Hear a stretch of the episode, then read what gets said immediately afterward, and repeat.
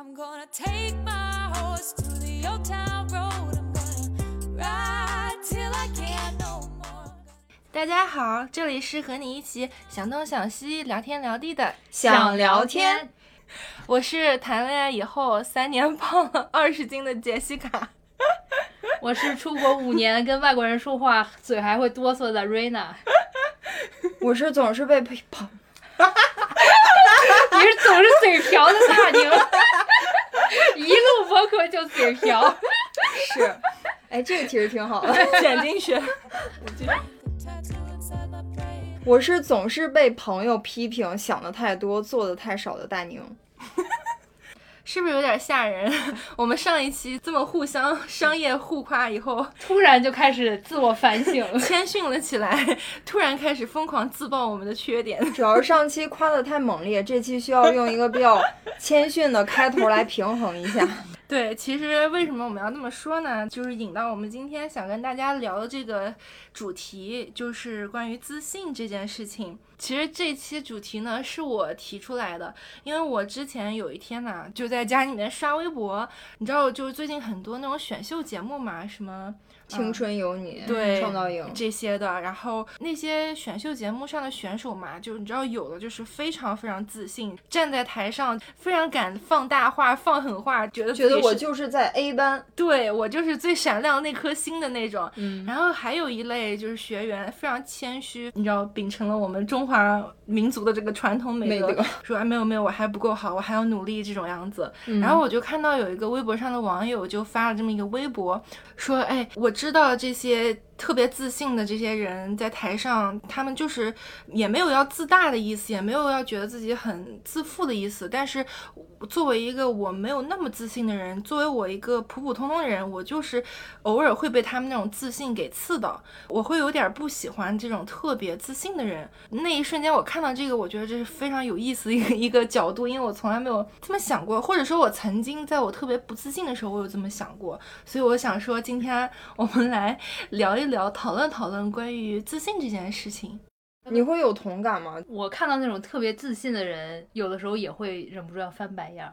是吗？，对，是不是因为主要他们太普通了，在你看 就是他们的自信程度有点高于他们实力。对，是就是尤其后面啪啪打脸的时候，然后你就会觉得哇，真爽，让你在这儿放狠话。嗯，我倒是还好哎，可能也是要看他那个自信是怎么样，是更对外的，有点攻击性的，就是怼别人的那种，还是他只是自信给自己鼓励。对，只是自信自己的而已。我觉得那有的选手他的那个自信，就是给人感觉是我要有这个拿冠军的信念，尽管我现在不够好，但是我就要告诉别人我是最好的。然后说着说着说着，我就会变成最好的。就有 有的人可就给自己能是洗脑，这种极端的这种情况下，在全国观众面前又是这么激烈的这种比赛环境下，可能是需要一点儿这种自信、自我暗示。对，就是在我们日常生活中呢，我是觉得就是，比如说，如果自信是在中间的话，那可能左边就是，啊、有点自卑，有点嗯不自信；那右边可能就是自恋或者是自大、自负，嗯就不管你叫他什么东西都也好。那我们正常人可能并不是在一个区间。停止不动的，嗯可能是那个指针是左右左右摇摆的，就是根据情况而变。所以就是总的来说，你们觉得你们是个自信的人吗？我觉得我不是哎，你不是吗？我不，是哎。为什么我觉得我整个的成长过程中是在慢慢的找自信，啊？呃，就是不是说天生下来就是很那种积极、阳光、乐观，然后特别自信的那种。对，那是对，然后但是反而是就是在越来越长大了，然后越来越能看到自己的一些优点了之后，然后才慢慢的找到了自己的定位和自信，嗯，那你现在是已经找到了嘛？是吧？就还在找，是吗？对，不断的给自己增加自信，比如说来录我们的播客，对吧？越来越自信了，现在。有种被利用的感觉。那你是不是因为对自己的要求太高了导我觉得致的？也不是吧，就因为就跟同龄人比，你觉得不够好？对对对你呢？你呢？我感觉我小时候算是相对来说比较自信的，然后长大之后就正常，不自信也不自卑，就是属于这样一个状态，不卑不亢。不卑不亢，那很好哎，就是正常吧，还是依据情况而定。可能嗯在你不擅长的领域，你还是会比较自卑的，，但总的来说，你觉得是一个是一个自我认知比较正常的人吧。就是不会轻而易举的就妄自菲薄、否定自己。之前我是会挺嗯妄自菲薄的，是杰西卡呢？我是现在我来讲，总的来说，我觉得挺自信的。但我曾经是非常不自信的那种，就可能非常非常在左边这个区域的。那为什么会之前那么不自信呢？我觉得我出国前，可能我甚至上大学以前，我都非常不自信，就是因为我的天生条件问题，因为我特别的高，来报一下你的身高。我现在是一米八，不穿鞋的身高。对，然后我从小就是父母都很高嘛，从小永远是班上最高的那个，排队永远站最前面或者最后面，然后教室里面永远坐最后面，从小就会被受到过多的。就是眼光的那种，而且你知道，这对于一米六的我来说，这就是凡尔赛，好吗？你知道我的梦，我的梦想就是能坐到后面，跟我心爱的小哥哥 做同桌，可惜并不行。你知道吗？我心爱的小哥哥有可能还坐我前面，太高了。你知道我从小到大听过最多的就是哇，你这么高。呃，分我点儿就好了。然后我就想说，对你们大家人人都想拿一点儿，可慢慢排队能排到巴黎去了都。对，anyway，但是因为你知道，在国内这种，嗯、以前尤其是十几二十年前。这种环境嘛，他们没有那么欣赏特殊的人，就是大家都会觉得你个子高是一个有点异类的感觉，会觉得女生就应该个子非常平均，像比如说一米六几是一个非常完美的这样一个女生的身高，会比较娇小，然后男生就是应该高，女生就是应该那样子。当发现了一个我这样就是像个长颈鹿一样的这样一个一个生物以后，难免会接受到一些有点异样的眼光，异样的眼光倒还好了，就是会有一些甚至恶意的评论或者给你起外号啊，这种。上学期间就会导致我非常自卑，有给你起过什么外号就让你很多傻大个儿、长颈鹿，反正就。很多难听的东西，然后尤其是你知道，以前小的时候上学也不给你打扮，然后你自己也不懂打扮，所以你就是一个非常异类的一个一个形象吧。嗯，对，然后我就曾经一度，你知道，那个鞋恨不得能穿匡威就不穿耐克，你知道，就那个底越平越好，恨不得光脚。然后在那个排队的人群中，也是一定是有点含胸驼背的那种，非常想成为那种淹没在人群中找不到的那种女孩儿，但是就是实在是不可能，你知道？对我曾经还一度非常不喜欢，非常讨厌这个身高，恨不得。自己有一个正常身高的爸妈，因为我爸妈也都很高，嗯，对，所以这个是我最大的一个不自信来源，就是这种特殊感，跟别的小孩不一样。大家跟你交朋友的时候，就会会不愿意跟你玩儿。可能你知道上学的时候，小男孩儿、小女孩儿都会倾向于跟自己很像的嘛。嗯那大家就嗯一帮女生差不多个子啊什么的，然后又不可能有人跟我一样高，那有的时候会就会被排挤啊。我甚至还有那种被同桌的男生疯狂怼你外表，比如说午休就趴在桌上，他就会在我左手边把头侧过来看着我的脸说：“你怎么那么丑他是不是喜欢你？？” 他他绝对不是。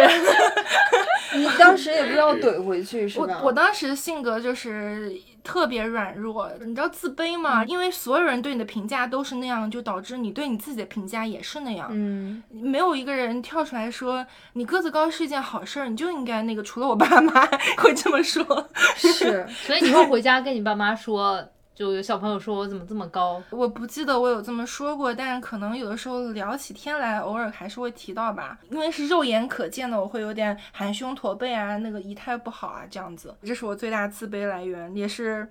到了后来，慢慢的上了大学以后，从我家乡来到上海上大学，然后见到了非常多个子高的女生。上海真是个子高的非常多，嗯，然后个子高的男生也很多，所以你就不觉得你是一个异类，异口同声。谢谢你们。对，然后后来慢慢也是会打扮自己了，知道找到自己的风格了，然后也收到很多越来越多的赞美，以后慢慢建立起自己自信，也是时代的问题。那个时候可能审美比较单一。八九年前那个时候，从审美单一的时代慢慢就是过渡到有一段时间会有很多模特类的选秀，然后我大学时候也很瘦，大家就会突然就会对你的好评就会变多，然后那个时候你就会慢慢意识到，对我个子高，但是我可以是一个正常的会受欢迎的一个女孩儿，嗯。所以那个时候才慢慢找回自信，所以，唉。也是有过一段非常悲催的童年，所以你知道之前我们录什么高中啊初恋，我一点儿都不想回到高中。我小时候不自信，就反而跟你不一样，就不是因为异类，是因为嗯太小透明了。就是好羡慕，我小的时候是那种特别内向，每个学期小学的时候，老师的年终的评语都是希望新蕊可以放开自己，什么多表达自己，多去跟别人接触什么。因为我从来不敢举手回答问题，是因为你太内向吗？就可能是吧，我也我现在想想，就可能也是怕自己会说错啊什么的，所以不会啊任何表达自己，就可能过几个学期，老师都不知道你叫什么，也不知道你坐哪儿那一类的。好羡慕。那你心里是希望就是自己不要被关注到吗？也没有，但是你一直在被老师说，啊希望你什么表达自己，然后你就会越来越不自信，就是我我也不敢，然后我也觉得我嗯不知道该说什么。后来是因为我们那时候去找了一个家教，然后去帮我去补习什么作文什么的，然后他写了一篇文章，哦然后被当做老师的范文，啊，然后突然你被推到了全班同学面前，哎呀，然后我就会发现，哎，其实被大家看着的这种感觉，好像也没有那么难受，怖对，那么恐怖，就反而就大家还会关注到你的优点啊，什么什么。然后后来我才开始慢慢的也敢举手去发表一些自己的观点啦，也去敢跟老师去互动了什么的，就是才这样才慢慢的找到了自信。哎，那我觉得你那个老师很好哎，因为之前普遍很多老师会教你，就是中国式教育嘛，就是你不要做出头鸟，你不要太骄傲。有点阳光就灿烂。对，但你的老师反而是鼓励你多灿烂灿烂。对对对，也不知道为什么，反正就是你说。这种不想回答问题，他就一定要让你回答问题。反正后来就是对，你是不是那种就是特别想当一个什么班长啊、什么委员这种？对但我从来没有当过。是吗？，对，就是因为不愿意去表达自己，是然后错过了很多这种机会。哦，嗯，完了，我要凡尔赛了。我是从小当这种班长啊，什么学习委员之类。完了到初中，我就有点逆反心理。我觉得当班长、当学习委员这件事儿特别不酷，因为你要管学生嘛。啊然后我当时就希望我自己变成一个特别个性、特别酷的女生，就是算酷？特立独行。就是因为班长啊，什么学习委员给人感觉就是那种好学生，嗯然后老师的小助手那种感觉，我就想脱离这个形象。然后当时老师就点名让我当学习委员，然后我就说。把这个机会让给别的同学吧。当时老师白眼儿翻了我一下，就是觉得这个女生怎么这么不识好歹，那个时候如果有凡尔赛这三个字的话，就是我本人。对，对，然后就给老师留下一个我特别自私、不爱服务学生的这么一个印象。其实我当时只是就是我想摆脱那种好学生的形象。成功了吗？我觉得有吧，就至少在同学眼里，我不是那种会打小报告呀，然后老师的乖小孩，好帮手啊那种形象。所以你算是很自信的小孩了，我在学校这方面是还蛮自信的，是因为你成绩特别好吗？能当学习委员、对啊我印象中都是那种、学习刻又努力又刻苦，学习成绩还好的那种。对，我小学、初中学习成绩是不错，嗯高中就中等，然后中上徘徊，反正就没有之前那么好了。我的过程是一个小时候特别优秀，嗯，经常会被老师表扬啊，当那种别优人家的小孩，就别人家小嗯孩儿，对，然后我爸妈也是跟他们的同事啊、邻居啊什么见面，就总想凡尔赛一下自己家孩子，所以我小时候总体来说在学习方面还是挺自信的。嗯，而且你那么样一个别人家小孩的人设，应该会得到很多就是老师啊、父母啊、朋友的表扬跟鼓励应该会对你的自信很有帮助。是，就越发的增强了你的这个自信心。好羡慕哦，好羡慕，什么都没有，个子还高，就是我。什么都没有还不爱说话，就是我。我最大一个特点是早熟，就可能因为我早熟，所以小时候学习成绩好。是可能就是你思想上、智力上成熟的比同龄孩子要早一些。我妈就是经常说我，你想这些问题不会累吗？然后我就觉得妈妈的想的挺累呀我仿佛能看到你妈的那 那个表情担。心的表情。是，但我觉得我有越来越平庸化的发展，我没有是因为现在没有没有考试给你考了吗？也不是吧，就是我觉得上了高中开始就就有这种趋势，可能是因为就是你同龄的小孩儿他们也开始 成熟起来了。嗯是我就是，其实我我小学的时候，我完全不知道在干嘛。我小学的时候，你知道蠢到什么程度？就是老师在那个田字格上留一个字头，嗯然后回家要把它写完，然后我第二天就拿着这个回来了，然后老师就叫家长说你孩子不写作业。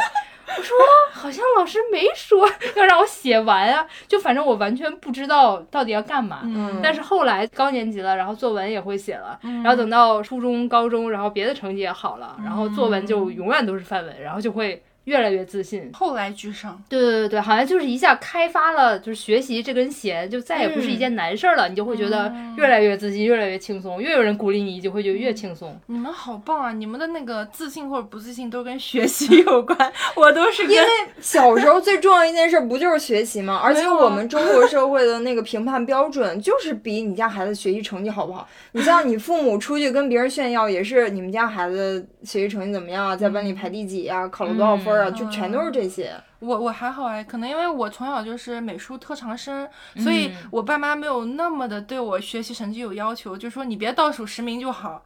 他们拿我出去跟朋友炫耀，也都是炫耀我画画什么的。但你也很幸运，就很早就找到了一条自己擅长、适合自己的道路。是，你开始画画了以后，你是不是就越来越自信了？就你找到了这个你喜欢并且你擅长的这件事儿。一直到考上大学以后，是拿我画画这件事情真正的达成了我的目标，考上了我理想的大学以后，那个是对我非常大的一个自信的提升和鼓励，就是找到了除了外表以外的 focus，找到另外的自己的人生的价值所在吧。就是说你是可以要做点事儿，而不是整天关注你高还是不高，好看还是不好看。然后再加上后来慢慢出国了以后，就是整个的大环境就是又变得非常不一样，对你的自信也是一个翻天覆地的蜕变，变成我现在这种样子。为什么呢？你觉得出国以后有哪些原因让你就是更自信了呢？我觉得首先一个就是，当然可能说的不是所有国外都这样，或者所有在国外的朋友们都能有跟我一样的体会啊。但是我体会到的就是，大家比较不 judge，就哪怕人家老外。他们心里面在 judge 你、评判你、给你下定义、下标签，但他们不会说出来，不会让你感觉到。他们至少一定会在表面上会，嗯、关注的还是你这个人内在的东西，或者是你的一些呃实实在在的成就方面的东西，或者你的经历，你去哪旅过游，你怎么样，你这个人是怎么样，而不是会过多的关注你的外表怎么样。所以就解决了我这个痛点嘛，所以我嗯一下子就变得。越来越 social，就是越来越愿意跟人主动说话，愿意跟人展现我的一些自身的东西，而不是外表以外的。这是一个，还有一个是，我觉得我这个个子和长相，其实在国外比 在国内有市实场。现是，对，就是大家的评价会是跟在国内很不一样。土哥他比你高吗？他没有，他比我还矮两公分。对啊，但他会 care 就是你比他高他不会，这件事吗这就是跟国内不一样。在国内，我约会过的，或者是我的男朋友，或者是想成为我男朋友的，他们普遍会有一个 bug，就是对自己的身高很不自信。嗯他们如果觉得他们的身高没有可能一米八五的话，他们就一定要在别的方面特别。突出来弥补那个，但是当时在国内大家都是学生嘛，你不可能有什么特别突出的别的特质，所以我有好几次是被男的说，你要是矮点儿，我就就一定是追你追到死，或者是我要是高点儿，我一定追你追到死。但是他们没有那个勇气去 approach 你，但是在国外是完全不一样。像土哥讲的，哪怕我没有你高，我非常自信，我别的特质，我别的点可能是幽默，可能是我的情商。情商可能是我很有知识面很广，就他们非常自信，我别的面能够足够优秀去吸引到你，所以他们不会那么的，就是 care，比如说外貌方面的东西。大环境都是这样，所以你慢慢的也就放开了。因为我不自信点是外貌方面，所以我这个点就彻底打开了。我就觉得，OK，外貌这件事情好像没有真正的你的这个人来的重要。既然你人是 OK 的，是好的，是自信的，是是开心的，是有趣的，你就应该展现出来。嗯，慢慢一路到现在，然后越多你越自信，你收到的正向反馈越多，然后你就又越自信，就是一个滚雪球一样越滚越大的一个正向的方式，所以就嗯滚到我现在这个样，这个样子。哇，这好棒啊！就非常正能量。我一直到现在，我是不是在逐渐找自信嘛？但是我现在还有一点不自信，我就觉得我英语不 OK。就是你越你觉得英语不好，然后你嗯。就越不跟这种当地人去交流，然后你嗯收到的也也没有什么反馈，我就觉得我周围的华人英语都比我好，那我就可能更会往回缩。但是英语这件事情是你非常 care 的点吗？我觉得它只是一个技能，但是我觉得这是基本生存技能啊，在你在国外的环境，嗯就跟你你要喝水一样，就对我来说，这就是一个你要喝水、你要呼吸的一件事儿。嗯，那怪不得，如果你很 care 的话，对啊，所以我就觉得我越不自信这件事儿，然后我就越没有办法得到正向的反馈，然后他就越来越完蛋。我是觉得你凡是能够通过努力进步和改变的东西，都不值得你长时间的陷入自卑。我也觉得。对，但嗯你看我这种事情，改你没有办法改变，对我没办法把我腿切掉一点儿？你只能去接受自己就是这样子。其实认识很多就是跟我一样个子很高的女生，都跟我有一样的心路历程，但是可能不是所有人都像我这样现在嗯，心理恢复的那么好，可能很多人现在还在这种自卑中。这确实跟出国啊什么在在哦澳洲这种，就大家就很阳光，然后很爱夸你的状态嗯是。因为我没有太接触过，其实外国人就是怎么夸什么的。但是我记得你有说过，你你们的老板还经常说，嗯哎，你帮他加个班什么，哎，你太好了，你怎么可以这么棒？然后一顿夸。真的我在华人老板那是不可能的，是吗？他不会夸你的，同事呢就不直属上司，同事也不会夸吗？同事更不会。你看，我觉得这就是可能我们亚洲国家地区长大的人有一种文化，就是比较羞涩于给予这个夸奖。嗯，对，甚至我爸妈也是，就是他们就是会觉得难以启齿，会觉得怎么夸呢？是说你好棒这三个说出来有点羞耻的感觉。对，中国的文化好像就是你要谦虚，嗯不要骄傲，不要自满，什么什么的。嗯，对他们会觉得说那种夸你的话很肉麻和做作。在工作的场合，就是我曾经夸过我的下属，然后被我的某一个领导，然后还说：“哎呀，他做的确实还不错，但是也不要这么夸他。”我说：“怎么为什么不能夸呢？别人做的好。”为什么？我又没有让你多给钱，我还不能口头表扬两句了。他可能是担心那个同事下一步要提出涨薪。有可能。但是真的就是华人的这种习惯，就中国人就是不善于去夸奖别人，嗯就只会就是你做的好啊，我就知道了，就是这样。是像你刚才说的，没有人从小生下来就是自信的。嗯，嗯，自信都是你后天在成长环境中，你的环境给予到你正向的反馈，然后你一步步建立起来的。但我们可能最直接的跟我们最亲密的家人，如果都比较害羞或者是吝啬于给予你这个夸奖的话，那真的是有点儿难。以至于你知道，我后来就是长大以后上大学，有慢慢的解放天性了以后，我是意识到这个事情，别人的夸奖或者正向反馈对我很重要。然后我就跑去跟我爸妈索要 夸奖，我就经常会，比如说我做了个什么事儿比较好，比较成功，比如说考试考得好啦，或者怎么样，我就会说妈我棒嘛？夸我，然后给我妈递了一个这么一个话头出去以后，她才会慢慢的说棒棒棒棒棒这样子。好勉强，好敷衍。对，一开始是勉强，到后面她就习惯了。对，就习惯了，就是你说“棒”这个字都底气都越来越足了，都越来越，你知道，就是嗯。让你觉得是很真心的了。一开始可能有点好像我逼他，嗯，所以我觉得这个，我觉得是如果听我们节目的朋友们，如果你们偶尔有不自信，或者是还处在一个找自信的阶段，不妨 厚脸皮一点，或者就开玩笑一样，就是主动去索要一点自信，就说帮忙夸我，或者是 对表扬我 之类的。但是我觉得不太适用于我，为什么呢？因为我的不自信不是来源于周围朋友或者社会对我的评价，啊我的不自信是来源于我总是对自己不满意，总是对自己有太多的过高的要求。我不知道你们会不会这样子，有，会吧？我觉得女生好像一般都会对自己的要求蛮高的。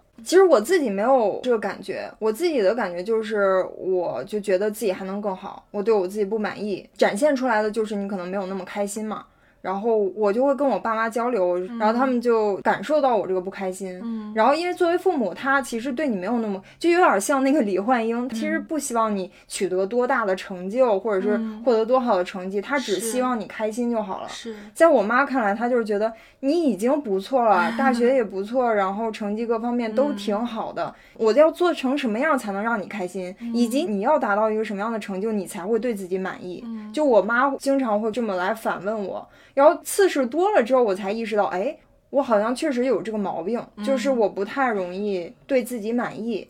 你是更多的是指在事业方面，还是比如说生活方面、经济方面，还是什么？就是哪一方面，或者是你的爱好方面，还是什么？可能一个是业务方面，一个是生活状态方面吧。啊，嗯，说明你是个积极向上的人啊。对对啊，如果到那儿就是往那儿一出溜，嗨，就随便就怎么着都对行。我是感觉，我不知道是不是就是普遍来讲，女生会，比方说我们女生就是已经达到八十分儿，我们觉得我还可以更好，可以拿到九十分，甚至是一百分儿，我才会满意。我接触的一些男生啊，他们就觉得哇，六十分及格了，我太牛了，就是这种。所以，我觉得就是可能是因为我们这个社会确实对女性的要求要更高一些。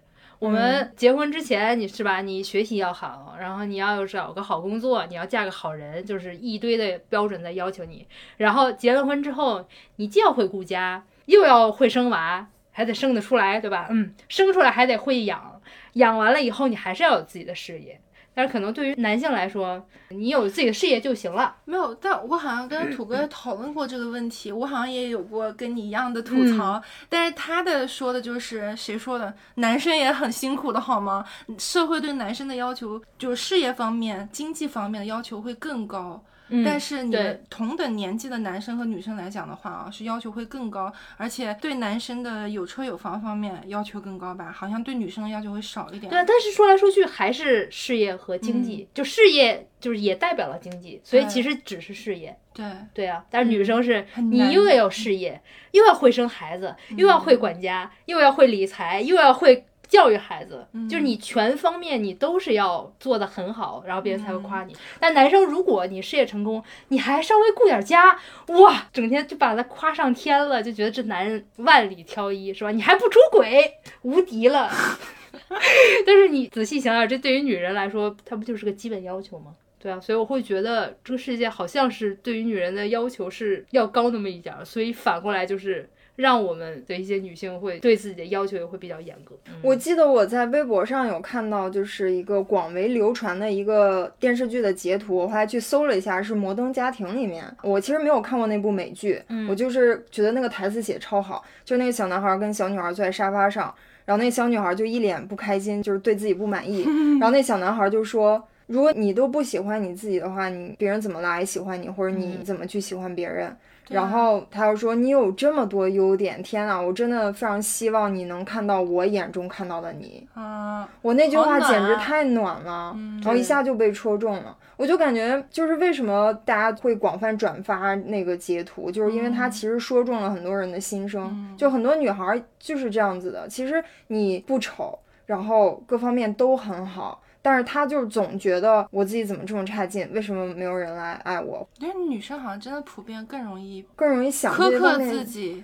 对，还有就是一些社会标准，就刚才我们来聊到那个外貌方面嘛，我觉得就是像那些大众媒体啊宣传的那种什么 A 四腰啊，什么漫画 腿，还有前段时间特别火那个漫画腰，不是被 diss 什么？叫漫画腰啊？就是像漫画就是有一个漫画是一个女生，她的那个腰就是特别柔软、特别纤细吧，你去看一下那个图片啊，就知道了。这有点像什么反手摸肚脐眼啊，对对对，反正就是那种。啊然后对啊，为什么要做这种比赛？有时你足够软，我都可以好吗？你足够软，你就是可以摸到的啊。就对，然后就会发起那种什么漫画腰挑战，然后很多明星也会去做那个动作，然后嗯丁香医生就出来，说不能做。这个动作也不是会对那个什么脊柱起到一个压迫之前某一个女明星为了穿一个晚礼服，然后收腰的，出了那个晚会，然后就去医院了，说受伤了，这是腰的软组织，因为勒太紧。是对啊，对，所以我就觉得这种媒体上的宣传，其实也会对一些女性产生一个洗脑作用。你就觉得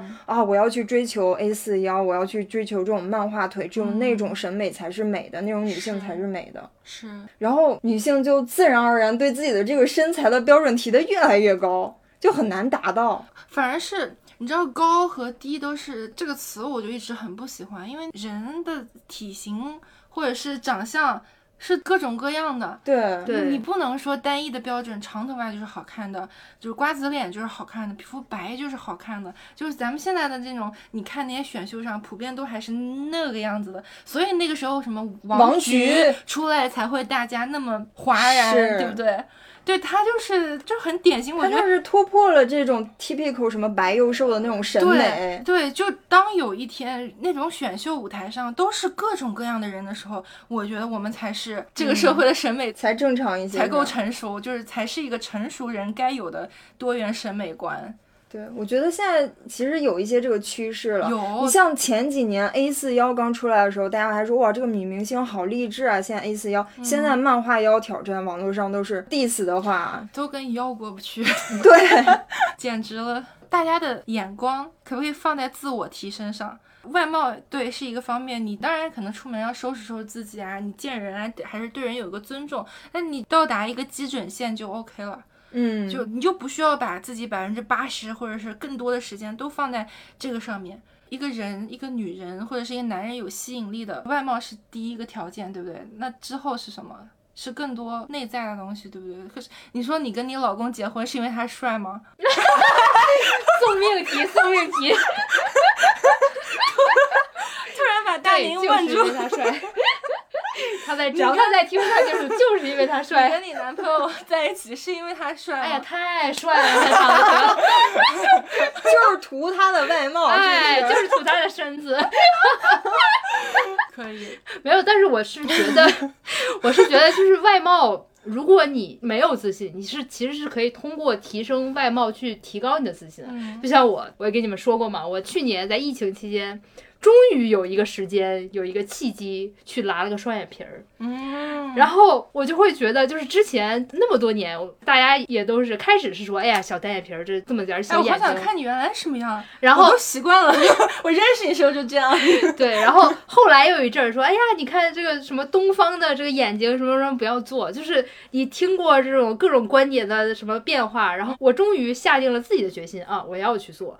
然后做完了以后，很多人都说啊，真的好看了很多，所以这个是你很长时间的一个计划了，已经。也不能算是很长时间的计划，但是是一直有想过，但是就是、啊反正一咬牙一跺脚就做了。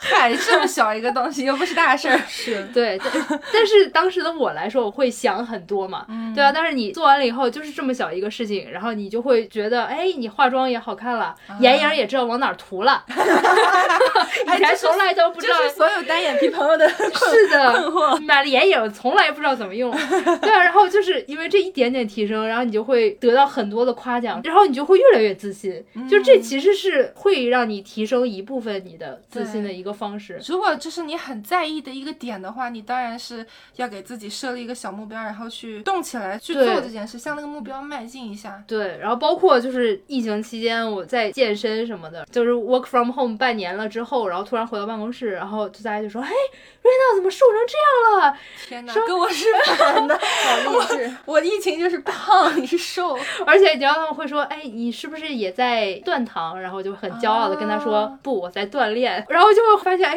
越来越多的人在夸你的外貌这些，然后你是提升自信的是这种比如健康的或者是良性的这种方式，就算是外貌也不妨，我觉得。对，嗯让自己开心最重要。对，重要的是你要取悦自己以及找到自己的路线。就比如说我之前不自信的时候，我的风格都是特别娘、特别女性化，就是小裙子啊，粉红色小裙子，黑长直的头发那种。因为那个时候就是大家的审美都是那个样子，所以都觉得就是那样子会得到夸奖，所以 OK 我要去那个样子。但是其实没有那么符合我的个性。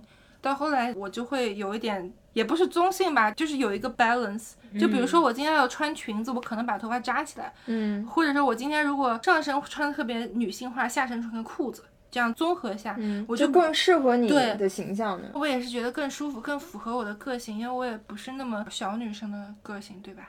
对，虽然声音大女生，然后人也甜美，但是我们杰西卡还是非常大女主的形象。哎，那你就是从自卑，然后转变成现在的自信，除了跟你出国有关，然后环境的变化，别人对你的夸赞，然后社会的眼光的变化什么之类这些原因之外，还有一些什么你自身的你觉得可以改善的地方，可以去帮你找到这个自信吗？我觉得总体来说就是两点，一个是我刚才讲的，就是把自己处在一个正向的环境里面，像我说的，比如说我们出国，老外普遍爱夸人呐、工作上大家毫不吝啬去给你一些赞美啊，那天天在家被土哥花式夸之类的，找一个会夸人的男朋友 非常重要。就不一定是社会的大环境，但你也可以就是从你身边的小环境入手，比如说你跟你父母啊，或者最亲近的人求夸奖，或者就是交一些比较正向的朋友，嗯，就像我们仨一样，没事 就商业互吹。是，这真的会对你心里有很大的帮助。有的时候你看不到你身上的一些闪光点，你的朋友或者你身边人帮你看到了。对，就像我就是，比如说之前外貌不自信，你知道我刚刚说那个高中时候老黑我的那个同桌，他就经常看着我的侧面说你鼻子怎么那么塌。但是出了国以后，我们家土哥就天天看着我的，摸着我的鼻子说你鼻子怎么那么可爱，那么小？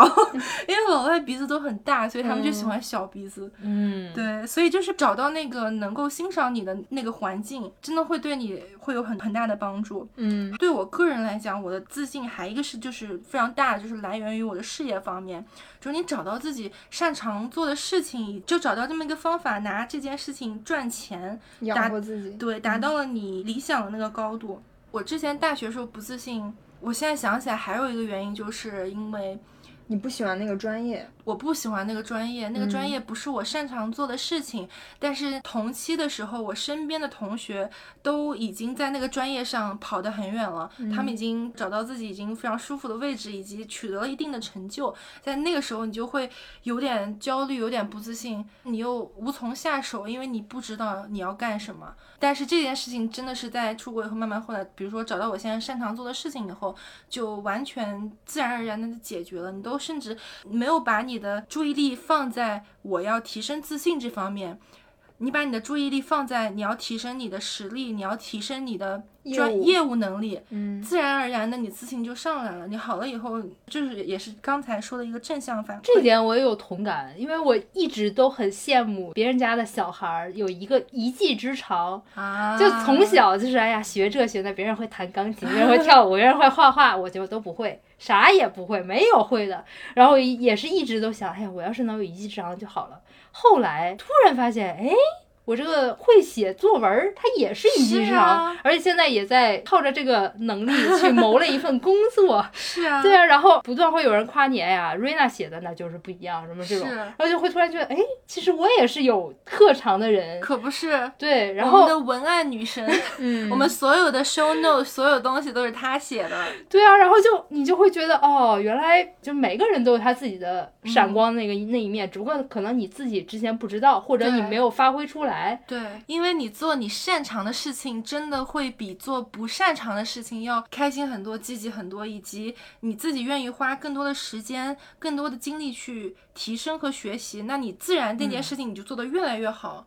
就越来越自信。对，我觉得这也是一个，如果大家觉得自己可能缺点自信，呃不要把眼光拼命的专在提高自信这件事情上，提高你的业务能力，或者是找到你擅长的事情，也是一个另辟蹊径的一一件事情。对，对，我觉得这个可能是一个就是很根本的办法。你如果想让一个他的技能强大到可以让他就是非常踏实的站立在这个社会上，没有人能嗯把他击败。你想让这样的一个人没有自信也挺难的。是，对，嗯但是你如果说你想让一个可能没有进入到社会，然后没有一份工作，可能就是在家里面相夫教子的这样的一个女性，而且她在家里的这个贡献并得不到家人的认可的这样的一个女性，嗯你去让她自信起来也是挺难的。或者是你还处在学生的阶段，你那个阶段还没有达到你可以出社会去闯一番成就的阶段，你自然而然在学生阶段，大家都会缺点自信。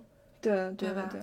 我刚刚说那个不是有贬低这个家庭妇女的意思啊，其实家庭妇女也是一个非常有价值的工作，只是说你的价值有没有被认可，有没有被看到。我今天还看到一篇文章，它题目就叫什么“家庭妇女直播的辛酸苦辣”之类的。开头就是在描述一个那个在美国那种全职妈妈，然后白天弄完孩子弄了一堆，然后就北京时间晚上八点打开直播，就开始给所有的人在那讲，就是该给孩子买哪种什么百科全书这啊很好种。哎，很棒哎。对啊，就是他也是，他希望通过他自己的帮孩子选书，然后去告诉给别人，嗯然后他也在从中就是创造一些价值。对，然后收获嗯了自己的这种认可啊什么的。对，对，是所以这个时代其实也挺好的，就是能给我们各种各样的方面，就你不一定真的是一定要去找一份工作，对，或者是或者是走一技之长的路线。对对任何的人都要找到自己擅长的东西。对对但是你刚才说的那种，就在一个领域上的技术大神，或者是顶流的那种特别厉害的人，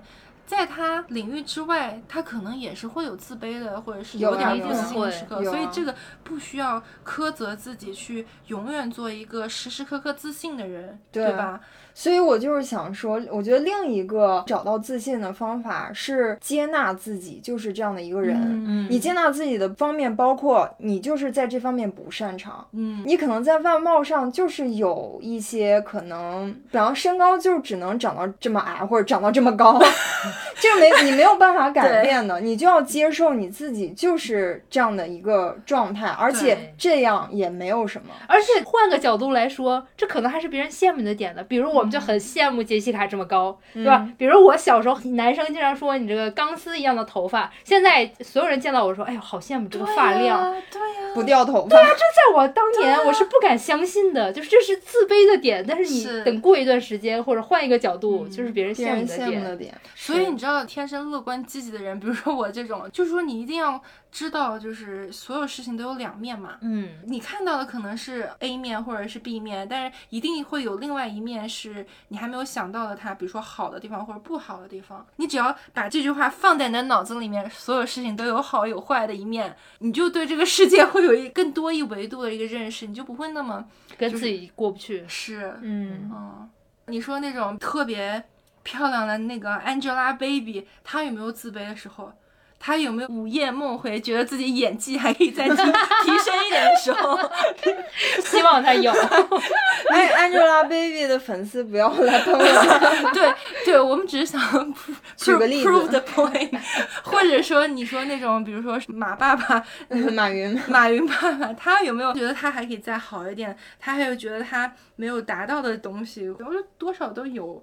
所以你你要知道，你不需要苛责自己，永远是自信的，不可能有十全十美的人嘛，对吧？嗯永远自信是不是就是回到我们的主题就自大了？就是觉得事事方方面面都老娘是第一，老娘是 number one。你们会觉得讨厌这样的人吗？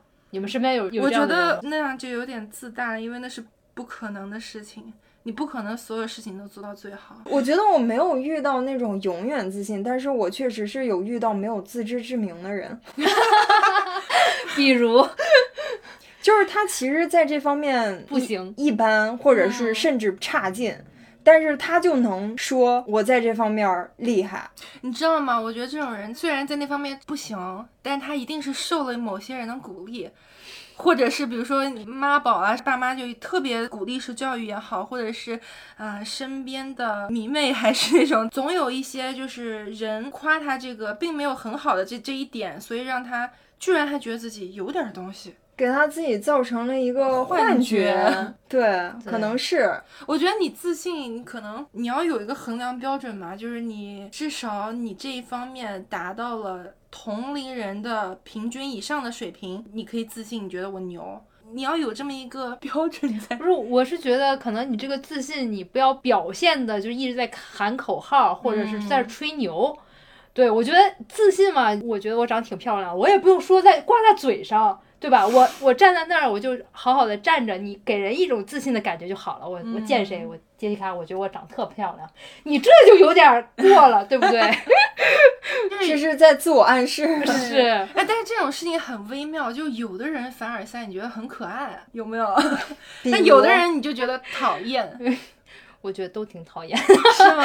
对，你举一个凡尔赛的可爱的例子，比如说大宁刚才说他当学习课代表的事儿，我们就觉得还挺可爱的。可能是语气的关系，对就是就你只是拿他开个玩笑，或者是带点自嘲的凡尔赛，那是有点可爱的。就是凡尔赛的精髓在于他说的好像在自嘲，但实际上他在自夸，这是凡尔赛。我知道了，我觉得自信是我相信这件事儿我能做到，即使这次我没做好，做不到，那我努努力，以后也可以做到，这是自信。我觉得过了的话就是自负或者自大，就是。全世界只有我能做到这件事情，并且全世界都必须承认我是最牛的。如果我做不到，就是别人的问题。就是自负可能是有点对外的这么一个关系，自信是 OK，我自己觉得我能做到，我我相信我自己就可以了。就是自负的人给我的感觉，他的骨子里是自卑的，就是他要用一个表面上非常自信、非常张扬的一个表象来掩饰他内心的自卑。是就是越缺什么越要炫耀什么，一般都是这样的。我就想起来之前我们不是说那种综艺节目嘛，啊就在看那个《演员请就位》的时候，那个张大的那第一段演出，人演出完了就在那儿说。我相信总有一天我能得到这个 S 卡，我一定要得到。后面拍出来的就是那种又不背台词吧，又不配合吧，就是那种。我的他内心应该是知道自己水平是那样的，对，所以就要自己喊一首，然后那你其实他就是心虚嘛，就是，所以如果他私底下还非常努力的话，喊口号就也还行。他只不过就是你的实力还需要更多的时间来积累而已，对吧？对就是其实我们不是讨厌自信的人，我们所讨厌的，他们展现出来那个自信，并不是真的自信，嗯他们展现出来的是。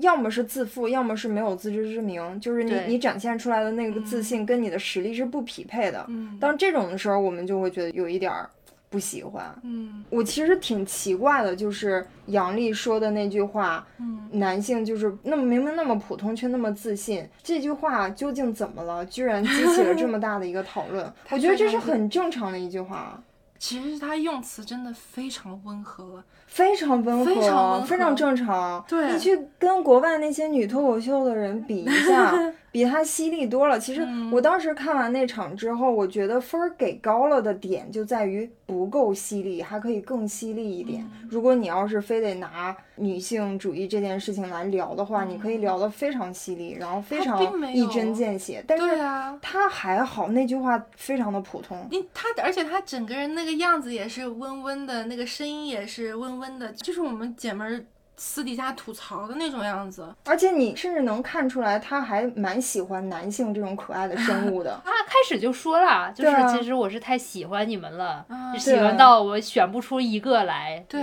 啊，就有点这种嗔怪，然后又又喜欢又嗔怪这种，你们这种生物是怎嗯么回事？为什么明明那么普 通又那么自信？有一种这种味道在里面，我觉得不是一个很强烈的一个攻击吧，但是是就激起了那么大的一个讨论，导致他那个代言不都被撤掉了？嗯，激起对这个东西非常敏感的那些男生，就是心里面肯定是觉得我一点儿都不普通，他才会被“普通”这个词儿刺到，因为自信是个好词儿啊，他肯定不是被自信刺到，对不对？嗯，我后来就想啊，就是我觉得能被这句话攻击到的男生，他可能并不是自信，他就是自负，他其实自骨子里卑是自卑的。对，自卑的，然后但是他用自信来掩盖自己的自卑，所以导致嗯了当他听到别人说他明那么普通却那么自信的时候，嗯一下被戳中了。对，感觉好像因为他层自信的外衣给撕掉了。对，我觉得嗯是这个原因，是因为你想真正自信的人，他是不可能被这句话打到的。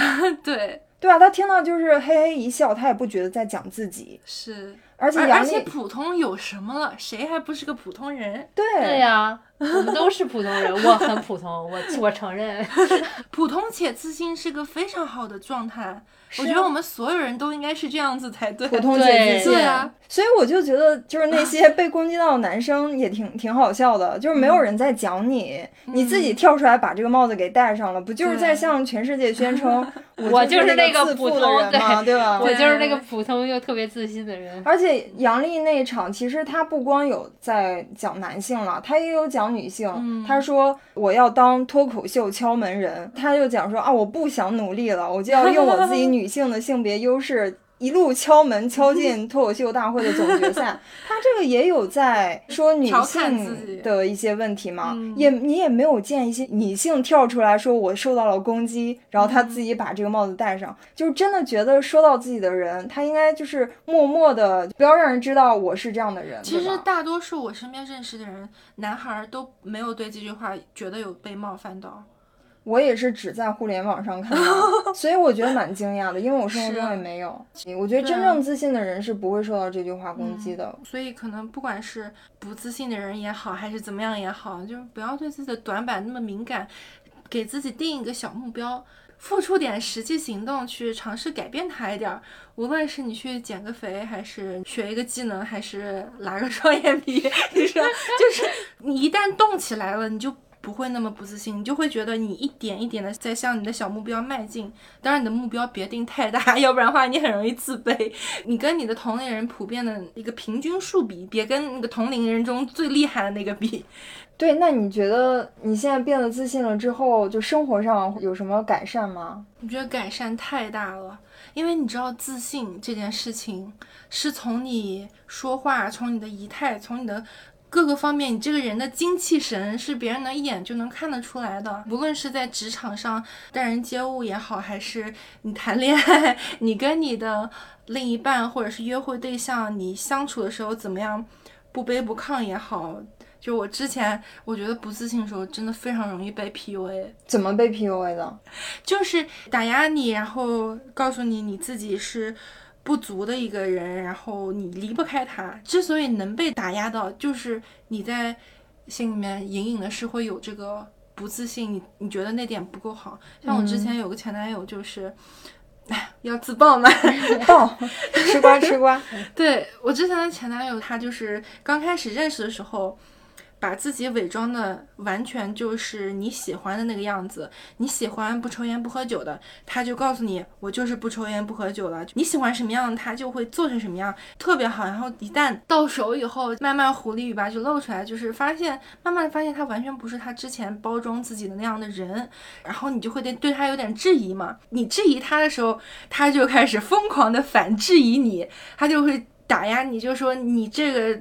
怎么样？怎么样不行？因为当时我最在意是外外表嘛，所以可能我最入耳的也是他打压你的外表。反正我现在想起来就是很荒谬的一段感情，就是之前在戏剧学院就是全是美女嘛，然后他就会说拿一些明星的，就我们校友明星说，你看你都是一个学校的，为什么你长得没人家好看？哦 这个问题太荒谬了。太恶心了！我跟你说，迪丽热巴跟你是一个学校，为什么人家长这样，你长这样吗？拿的还就是迪丽热巴，因为她跟我是一届的，就是我同学。这怎么能比？你又不就是吃演员这碗饭呢。你如果长成迪丽热巴，你会看上她吗？对，然后她就会疯狂的拿自己的长处来比我自己的短处。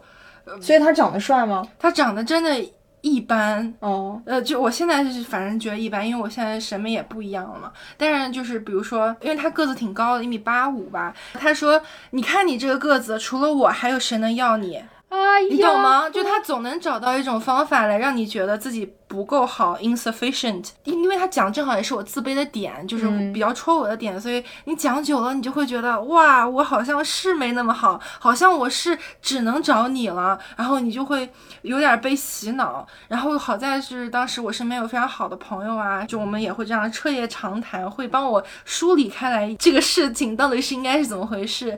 然后再加上后来我慢慢的就就是累积的次数多了，我也觉得不喜欢自己当时的状态，所以你就就慢慢就跳出来这。段亲密关系有毒。真的是有毒。所以当时的我的确是在对某方面有不自信，你才会被容易 PUA。所以我觉得，嗯，朋友们要相信自己，远离。渣男，对你像现在有自信了以后，如果再有人跟我说这个话，真的是。他。对，真的是分分钟怼死他。然后我想到一首歌，就是新裤子有一首歌叫《你都忘了你有多美》，他就是在那个《乘风破浪的姐姐》上面，他不是来帮唱吗？还是怎样？然后最后他要说想跟姐姐们说句话，就是我们有首歌的歌名叫《你都忘了你有多美》，然后我就去听了一下，哦，我发现那个是一个特别暖的歌，它其实是讲有一些女孩子明明很好很优秀，但是她可能跟渣男在一起，或者跟一个不不能够欣赏她的男性在一起的时候，感受到那种被无视，然后被贬低，就自己就低到尘埃里，就忘了自己有 原本有多美了。离开渣男，重拾自信之后，那个原本那个美丽自己又回来了。你要它是那样一首歌，你要知嗯道错的不是你，就像你再优秀的人，比如说特别事业有成的女强人，你碰到渣男，渣男也会 PUA 你说，你嗯看你都已经那么强了，还有谁敢要你这么一个女强人？渣男总会找到一个方法把你往下摁。我强也不对了，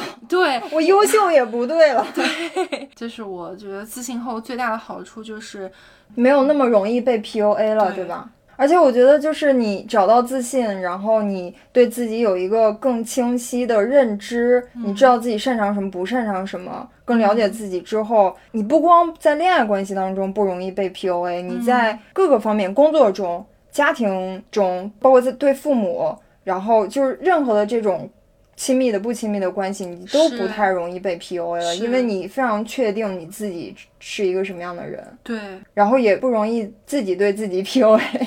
我觉得我之前嘛，我就总是对自己不满意，就是要求太高，就是大宁你。你还可以更好，你这儿那儿都有很多不足，我觉得也是一种变相的自己对自己 PUA 吧。当你知道自己就是这种人，也有很多不完美，你接纳自己，嗯，就我觉得就是一个跟自己和解吧。是，嗯，哎，你有没有看过？就是之前淘宝上看女生头发，就是洗漱的时候，一个啊有有粘的夹子，哦上面写着“自信”两个字。啊，有 自信的你就是最美的。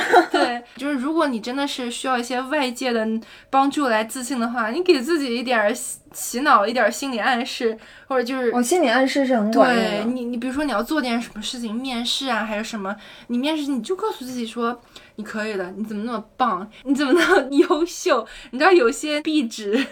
桌面上写的全是夸你的话，你找一点儿，你就有找那么半个小时，啥事儿不做，就把身上自己的所有闪光点列出来对，对告诉就是找找看，告诉自己你是有这么多优秀点的，你的那些优秀点足以让你成为一个值得被人喜欢的人。嗯，嗯，给自己一些这样的心理暗示。对，欧莱雅那句广告词是什么？什么鬼？你值得拥有，你值得拥有别人的喜欢和自己的喜欢欧。莱雅，请找我们打钱。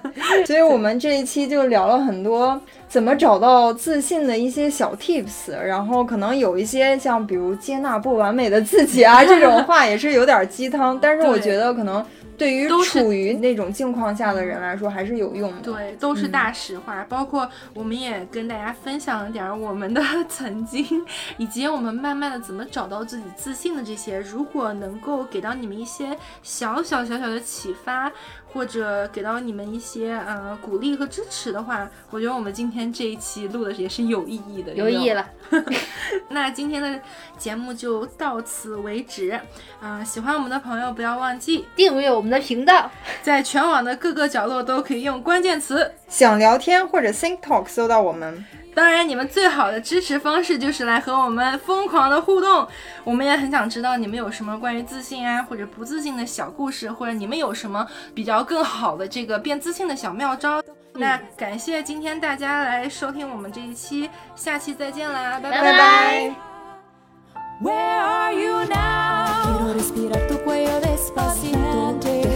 diga cosas al oído si no. lugar tá bem sossegado.